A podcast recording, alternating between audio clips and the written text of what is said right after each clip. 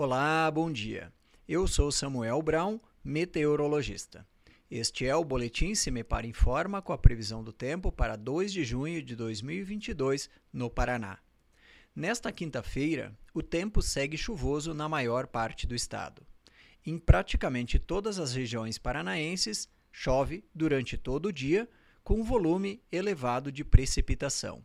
Inclusive, não se descarta transtornos à população com alagamentos em algumas cidades.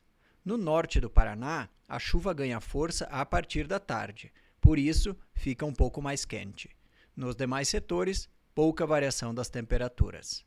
A temperatura mínima está prevista para o sul do estado, 8 graus, e a máxima deve ocorrer no norte, com 24 graus.